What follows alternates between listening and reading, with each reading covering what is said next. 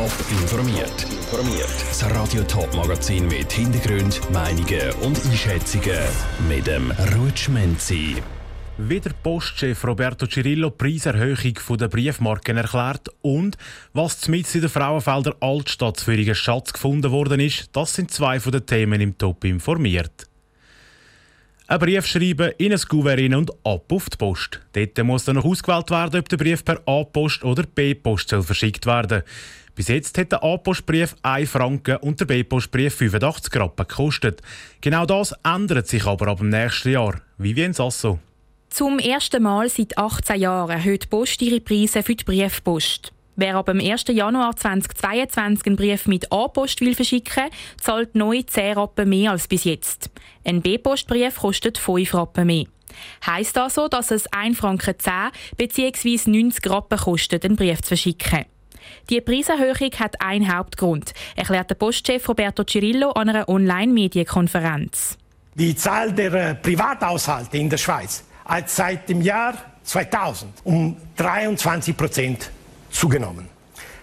Die Zahl der Briefe hingegen hat in der gleichen Zeitspanne um 42 Prozent abgenommen. Darum müssen Pöstlerinnen und Pöstler zwar weniger Briefe verteilen, dafür aber mehr Haushalte anfahren. Das heisst konkret, dass Pöstlerinnen und Pöstler pro Haushalt nur noch die Hälfte der Briefe dabei haben wie noch vor 20 Jahren. Die Preiserhöhung von 10 bzw. 5 Rappen macht für den Kunden laut dem Postchef nicht so viel aus. Ein durchschnittlicher Haushalt gibt pro Monat weniger als 4 Franken für Briefmarken aus.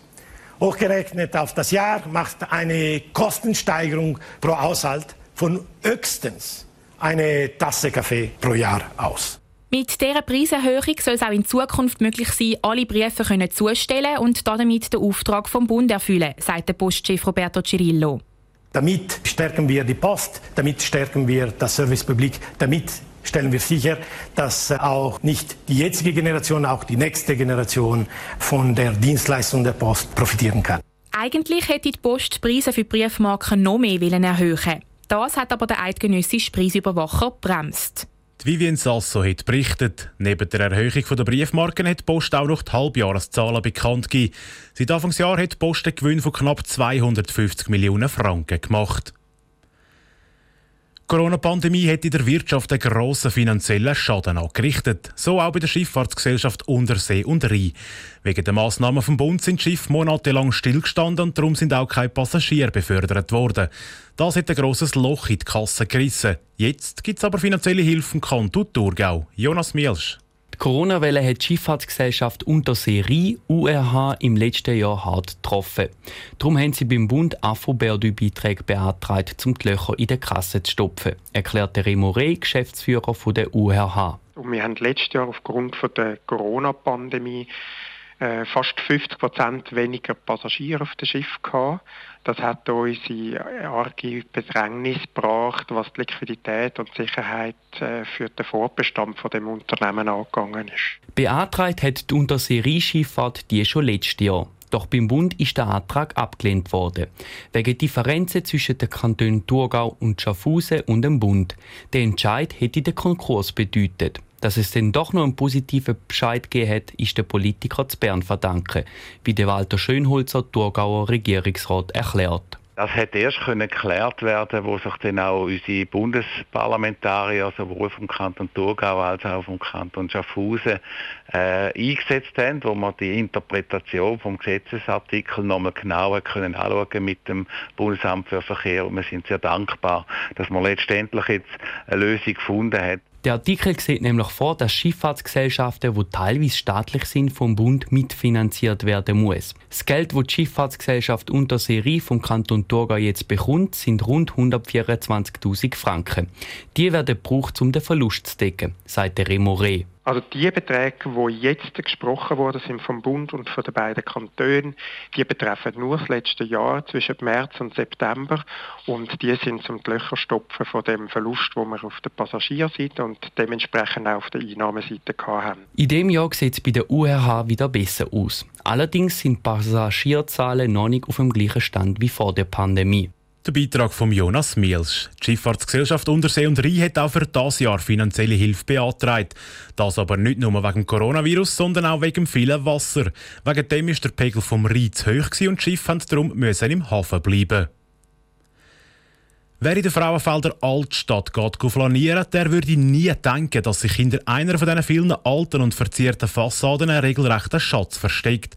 Das Amt für Denkmalpflege hat aber genau so einen Schatz an der Zürcher Straße 201 gefunden. Es ist ein fast 500-jähriger Dachstock für vorgekommen. Mit dem stolzen Alter ist es wahrscheinlich der älteste Bau Frauenfeld. Jan Isler.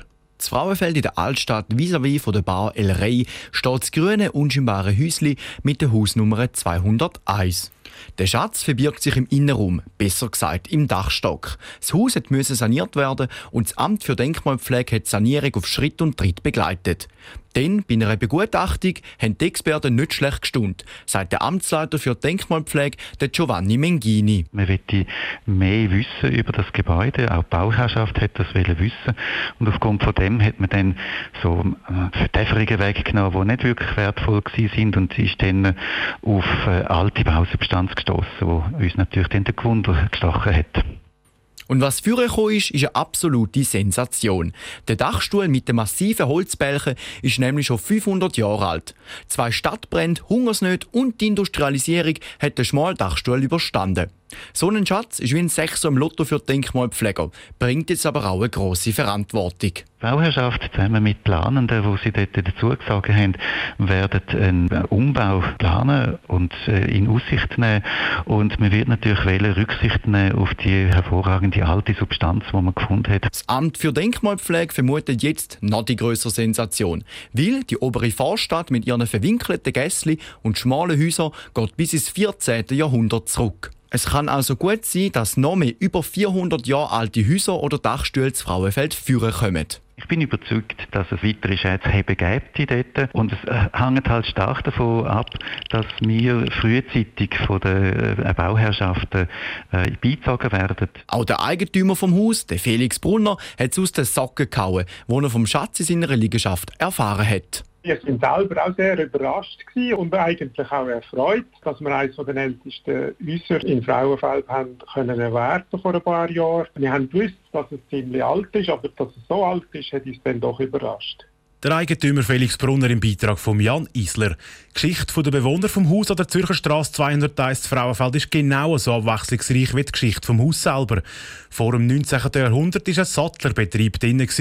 Ab 1920 war für fast 100 Jahre lang ein Coiffeursalon und jetzt ist es ein Dorfladen mit Thurgauer Spezialitäten.